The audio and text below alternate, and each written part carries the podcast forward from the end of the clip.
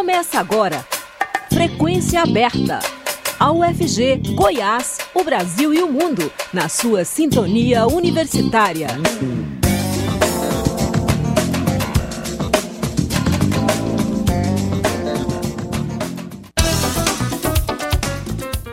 Olá, boa tarde. Agora são 5 horas. Começa nos 870 AM o Frequência Aberta.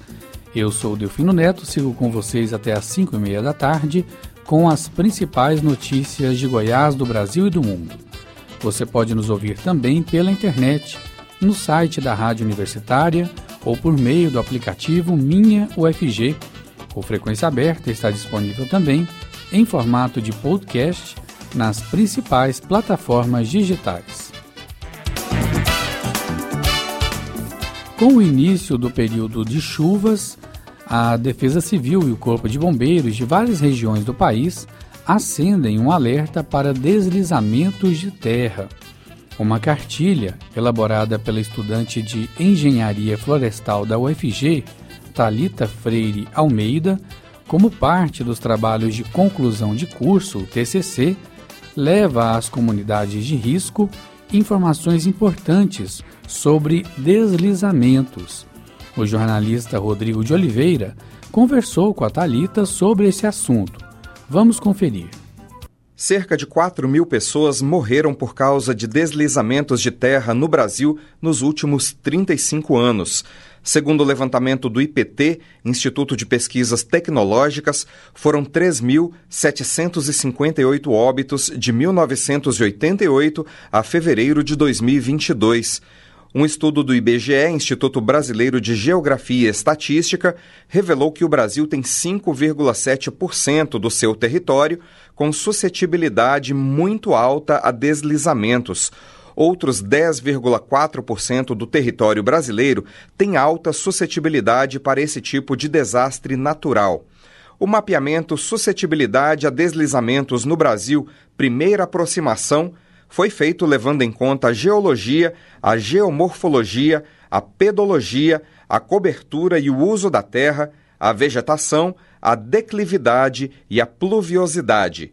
A aluna do curso de Engenharia Florestal da UFG, Talita Freire Almeida, estudou os deslizamentos de terra e produziu uma cartilha em parceria com o LFS, Laboratório de Física do Solo, com a Escola de Agronomia e com a PROEC, Pró-Reitoria de Extensão e Cultura da UFG, para distribuir em comunidades vulneráveis. E é com ela que conversamos agora sobre o assunto. Olá, Talita, tudo bem? Olá, tudo bem? Vamos começar nosso bate-papo conceituando os deslizamentos de terra para os nossos ouvintes. Conta aí pra gente o que é e o que causa um deslizamento. O deslizamento de terra é um movimento gravitacional de massa rápido. É o resultado do movimento de materiais geológicos de um lugar para o outro. Dentre as suas principais causas estão as propriedades físicas do solo, como a textura e a estrutura, o índice de pluviosidade, que é o índice de chuva, a declividade e a inclinação do terreno, o tipo de vegetação presente e principalmente o uso incorreto do solo e desmatamento ilegal.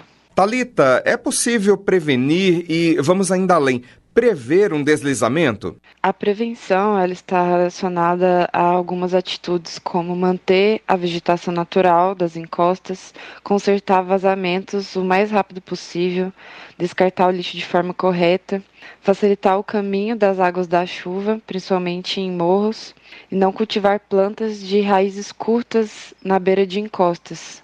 Por exemplo, palmeiras, bananeira, mamoeiro, esse tipo de planta. Ah, para prever um deslizamento de terra, é necessário que existam monitoramentos constantes das principais áreas de risco. Há sinais visuais de que um terreno pode sofrer um deslizamento, não é, Talita? Qualquer pessoa pode identificar esse risco? É preciso ficar de olho em que tipo de sinais? Sim, sim. Qualquer pessoa pode observar sinais visíveis ou sonoros e acionar bombeiros, o SAMU ou a Defesa Civil. Alguns desses sinais é o solo úmido em áreas que eram secas anteriormente, rachaduras no solo, as construções que se distanciam do solo, cercas, árvores, postes e muros inclinados, rachados e desalinhados, danos em tubulações, aumento ou diminuição súbitos, né, de uma vez dos níveis de curso de água ou da turbidez dessa água, né, o quão suja ela está, emperramento de portas e janelas, e até rangidos, estalos ou ruídos em construções ou bosques. Agora, a partir do momento em que um profissional verifica que há a possibilidade de um deslizamento em algum terreno, é possível combater antes que o acidente aconteça? O que é possível fazer? Bem, a primeira ação, é, caso seja o caso, seria a evacuação de pessoas e animais da área.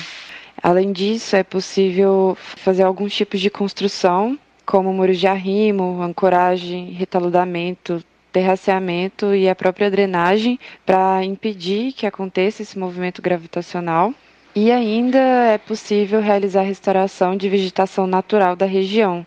E daí em diante a vegetação fará sua parte para evitar o deslizamento. Quando esses sinais não são combatidos e o deslizamento acontece, há prejuízos para o meio ambiente.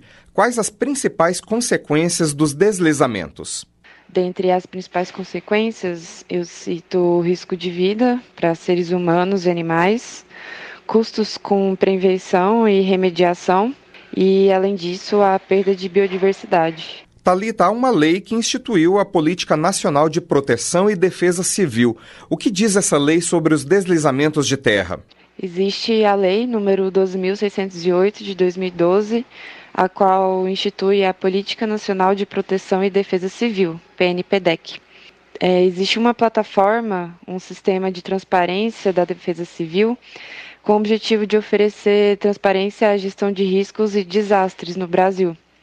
Porém, os dados não são atualizados desde 2016. No seu trabalho de conclusão de curso, você produziu uma cartilha sobre os deslizamentos. Que informações constam na cartilha e qual o público-alvo? Sim, o público-alvo dessa cartilha foi a população em geral, para que ela tenha consciência da, do que a lei diz e de como podemos, em conjunto, prever acidentes com deslizamento de terra. Então, essa cartilha ela produz informações gerais sobre esse assunto. Nós conversamos com a estudante do curso de Engenharia Florestal da UFG, Talita Freire Almeida. Muito obrigado por falar aos ouvintes da Rádio Universitária e sucesso na carreira, Talita. Muito obrigada pela oportunidade de estar aqui na Rádio Universitária falando sobre um assunto tão importante, ainda mais com o início das chuvas, e fico à disposição para conversar sobre o assunto. Rodrigo de Oliveira para a Rádio Universitária. Acompanhe o Frequência Aberta também pela internet www.radio.ufg.br.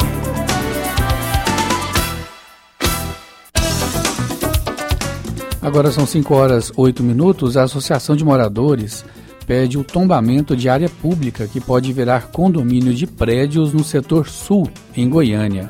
A proposta é que o local se torne um parque e que atenda toda a população da capital. A jornalista Maria Cristina Furtado conversou com a diretora da associação, Márcia Guerrante, que também é arquiteta e urbanista, que fala sobre a situação e faz uma análise da ocupação urbana no setor sul. Acompanhe.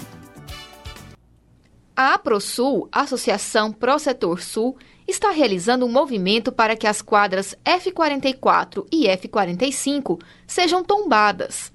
Elas fazem parte do traçado histórico do bairro, que foi previsto no plano de Atílio Correia Lima para a capital. Ele foi o arquiteto e urbanista que planejou Goiânia. Esta área foi cedida a Saneago e a Celg, e parte está sendo usada pela Universidade Salgado de Oliveira.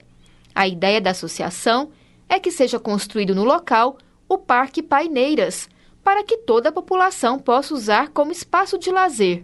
O que preocupa os moradores do setor sul é que, com a aprovação do novo plano diretor de Goiânia, a área pode ser adensada, inclusive com a construção de grandes condomínios de prédios altos. A diretora de Arquitetura e Urbanismo da AproSul, Márcia Guerrante, que também é arquiteta e professora, explica a importância de manter essa área verde e pública para a cidade de Goiânia.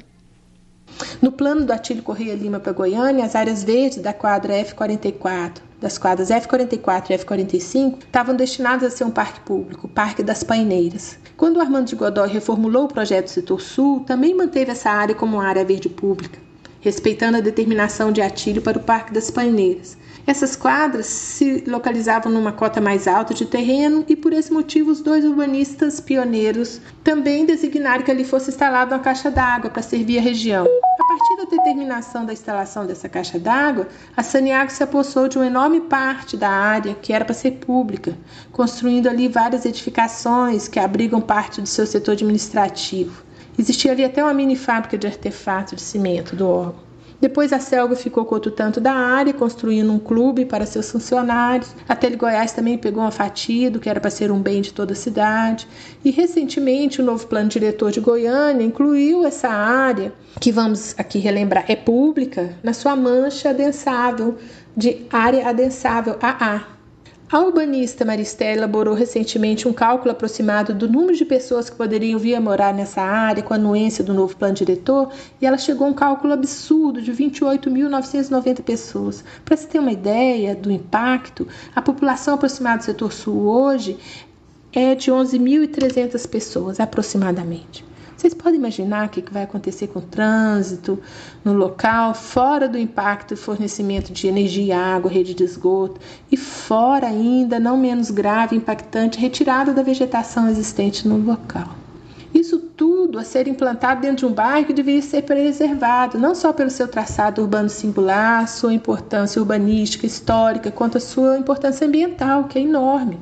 Nós fizemos uma visita à área recentemente, ficamos todos muito impactados com a riqueza de vegetação, árvores frutíferas, nativas, pássaros, além de uma infraestrutura deixada pelo antigo clube da Selg, que conta com duas piscinas, quadro de esporte, campo de futebol, vias pavimentadas, iluminação. Essa área hoje está sob administração da, da Faculdade Salgado de Oliveira, não sabemos por quê. No caso da possível venda dessas quadras para incorporadoras, a gente teve inclusive notícia da construção no local de oito torres de 18 andares. Nós temos uma questão muito séria, que é a apropriação de um espaço que é público. Isso é um espaço que é de todos nós, que será vendido para gerar lucro para uns poucos. Por esse motivo, um grupo de entidades e associações, entre elas a ProSul, Instituto Riso, CAL, Associação de Conservação do Ambiente, a ARCA, além de profissionais e pessoas ligadas ao urbanismo, à cultura, ao meio ambiente, ao patrimônio, se juntaram e criaram um movimento para salvar o Parque das Paineiras. A intenção é que essa área seja tombada, isso é, que nada possa ser construído dentro da área pública destinada originalmente ao parque e que se estabeleça restrições de ocupação do seu entorno imediato tal como permeabilidade mínima, ocupação máxima, gabarito máximo de 11 metros. Nós queremos que essa área pública seja devolvida aos habitantes da cidade e que nela seja finalmente implantado para toda a população de Goiânia o Parque das Paineiras. A arquiteta urbanista Márcia Guerrante também analisa como a forma de ocupação urbana pode atender a população ou trazer benefícios apenas econômicos a poucos grupos. Antes de mais nada, é bom a gente frisar que a cidade é um tecido vivo. Ela cresce, se transforma continuamente. Não tem como congelá-la, ela precisa crescer, né? Ela cresce. Mas ela pode crescer de várias maneiras. E a maneira como ela cresce tem a ver com seus agentes, tem a ver com os habitantes da cidade e com aqueles que detêm o poder de direcionar a forma de ocupação do espaço urbano.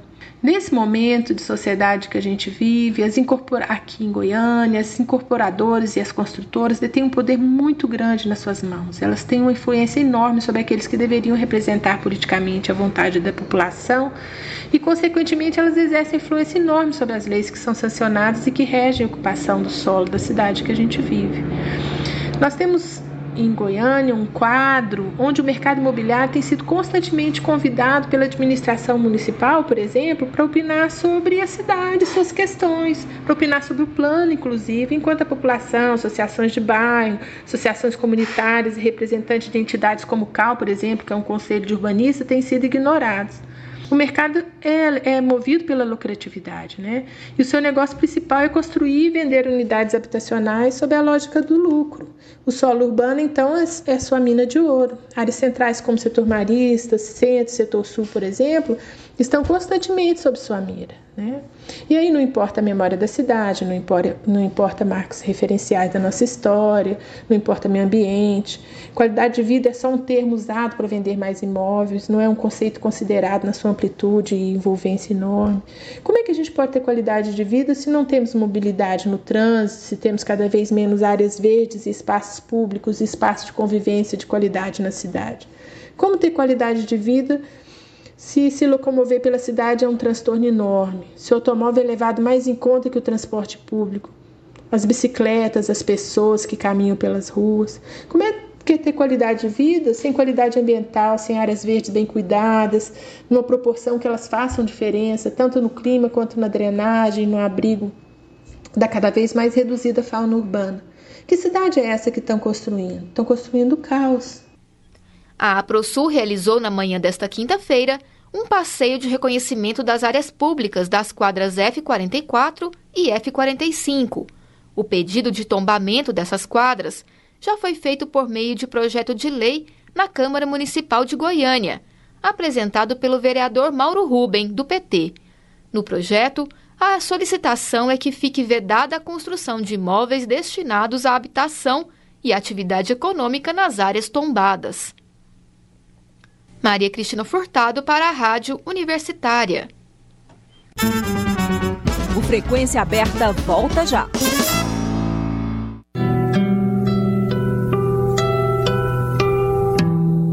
Encontre, conheça e aprecie os grandes nomes da música dos povos latinos. Música Latina. O mundo da música dos povos latinos. Toda sexta, oito da noite. Mais um programa com a marca de qualidade da Rádio Universitária, a emissora da diversidade cultural e da qualidade musical. Bolsonaro é mentiroso. A economia está bombando. Bolsonaro é incompetente. Eu não crio emprego. Bolsonaro é violento. Eu quero todo mundo armado. Vagabunda! Ah, você é uma idiota! Bolsonaro é desumano. Vai comprar vacina, só falta aqui na casa da tua mãe. Bolsonaro é corrupto. Sua família comprou 51 imóveis com dinheiro vivo. O Brasil não aguenta mais Bolsonaro. Publicação Brasil da Esperança, PT, do BPV, PSB, Pessoal, Rede Solidariedade, Agir, Avante, Prós. Todo sábado e domingo, a Rádio Universitária sacode o seu rádio e traz o melhor do samba e pagode. Sintonia do Samba, as vertentes do samba e pagode, fazendo o seu final de semana ainda mais animado. Vem com a gente, sábado ao meio-dia e reprise no domingo, no mesmo horário. Estamos apresentando Frequência Aberta.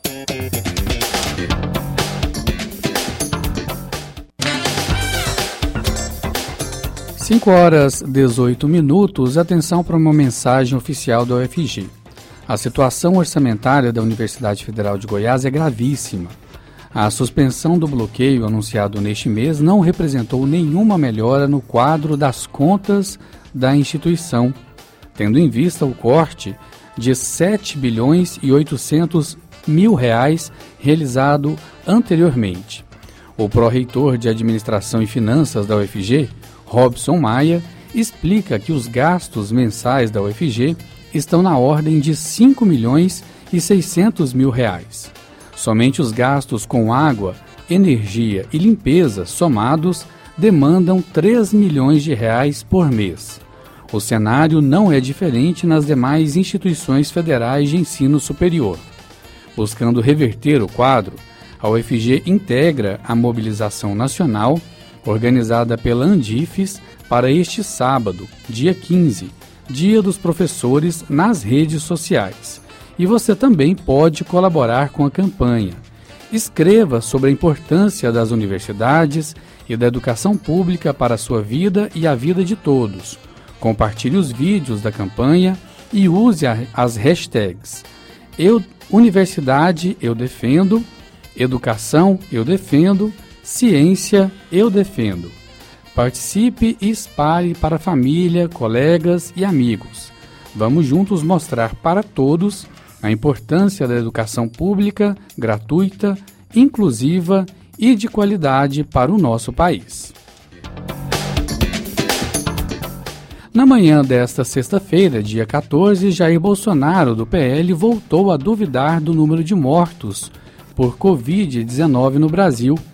Durante uma entrevista a um podcast, o presidente alegou, sem provas, que registros de óbitos de crianças e pessoas mais jovens foram fraudados por autoridades. Abre aspas. Falei que tinha que cuidar do pessoal que tem doença e as comorbidades, os mais idosos. O resto vai trabalhar. A molecada não sofre com o vírus e xingou um palavrão. Tanto é que você viu um moleque morrer de vírus por aí? Alguém conhece algum filho de alguém que morreu de vírus? Não tem, disse o candidato à reeleição. Sem provas, Jair Bolsonaro disse que prefeitos fraudaram os registros para terem mais recursos do governo federal o mandatário, que foi contra as medidas de isolamento social, voltou a dizer que não errou na forma como conduziu a pandemia. Segundo o Ministério da Saúde, o Brasil soma quase 700 mil mortes decorrentes da Covid-19.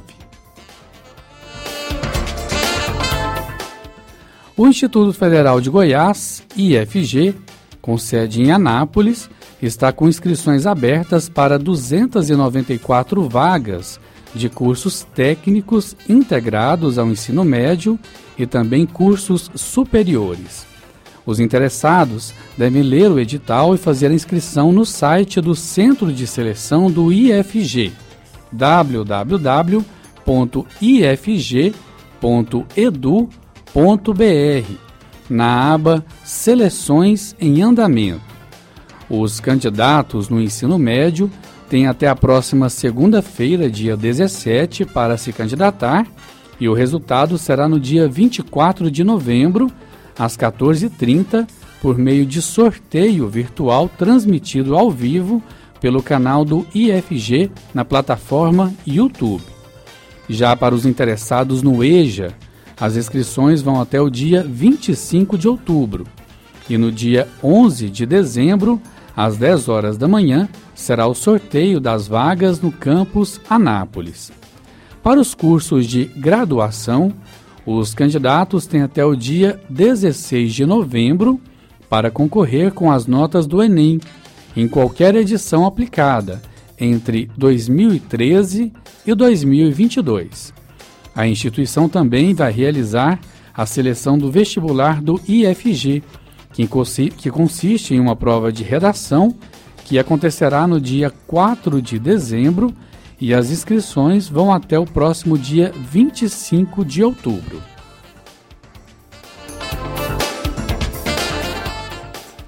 Em 2022, comemoramos 100 anos de rádio no Brasil.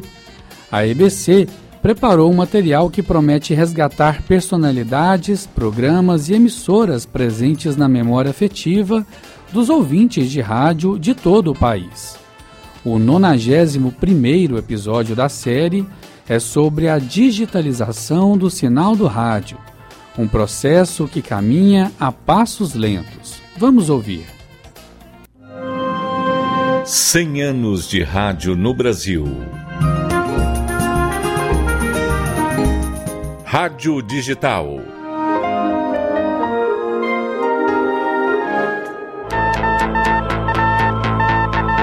As ondas de rádio não serão mais as mesmas muito em breve. Assim como aconteceu com a televisão, uma nova tecnologia de transmissão irá aposentar antenas e chiados. Priscila Mendes, jornalista e pesquisadora com rádio digital, além da melhoria na qualidade do áudio, com o som do AM não tendo mais interferência e passando a ter o som de FM e o FM com som de CD, as vantagens do sistema digital são muitas para o ouvinte, como uma maior exploração dos canais sem interferência ou perda da qualidade totalmente diferente do que acontece hoje no sistema analógico. O rádio digital também vai oferecer aos ouvintes opções de interatividades como informações complementares às notícias, como detalhes da programação musical, com o nome do artista, o nome do intérprete ou o personagem que está sendo entrevistado. Também vai ter imagem fixa com a transmissão do mapa do tempo detalhado, com explicações e alta resolução gráfica como sistema de informação de trânsito, cotações da bolsa de valores, são alguns dos serviços que vão ser agregados ao rádio. E os serviços multimídia vão ser disponibilizados no visor do aparelho através de um display. A digitalização também vai permitir a abertura de novos canais dentro da mesma frequência, podendo ser criadas programações específicas como economia, política, entretenimento, esportes, podendo assim segmentar a programação com o ouvinte. Mas a digitalização do sinal de rádio no Brasil caminha a passos lentos. Os testes para a implantação da nova tecnologia estavam sendo feitos nas frequências AM e FM em todo o país, mas a dúvida sobre qual modelo a ser adotado ainda é uma grande dúvida na cabeça de muitos técnicos, radiodifusores e empresários. Os sistemas de testes não solucionaram todos os problemas. Entre os sistemas de rádio digital testados no Brasil estão o DRM, Digital Radio Mondiale, desenvolvido com o apoio de um consórcio do qual participam radiodifusores como a Rádio França Internacional e a BBC, e o HD Rádio, sistema desenvolvido nos Estados Unidos.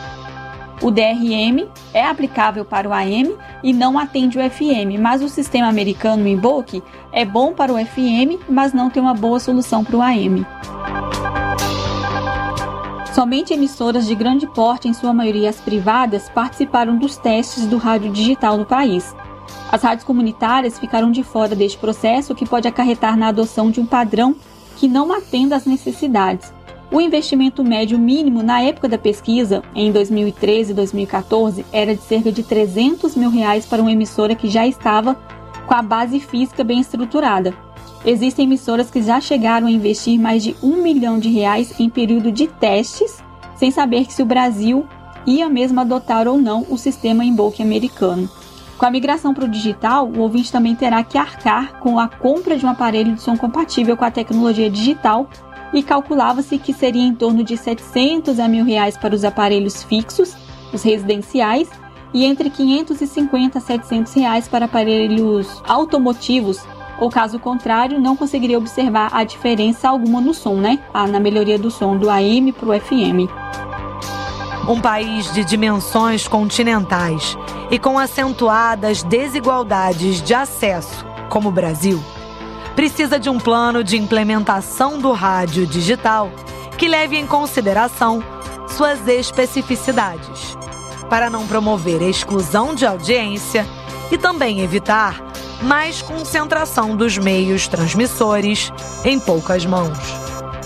Os testes não avançaram, e isso certamente vai impedir que o rádio digital se torne uma realidade no país nos próximos anos.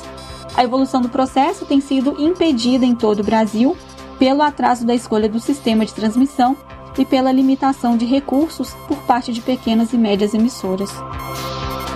A tecnologia de transmissão digital certamente será um grande avanço para a qualidade do rádio brasileiro. Mas enquanto não contemplar todos os atores do processo, o modelo segue em discussão para que possa ser aperfeiçoado. 2022 100 anos de rádio no Brasil. Uma produção Rádio MEC, com o apoio desta emissora.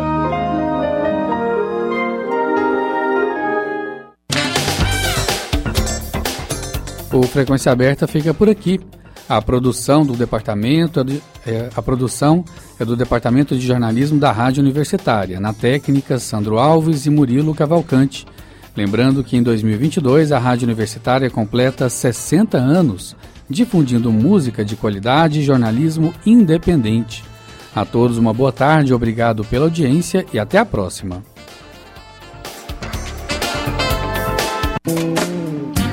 A Universitária apresentou Frequência Aberta.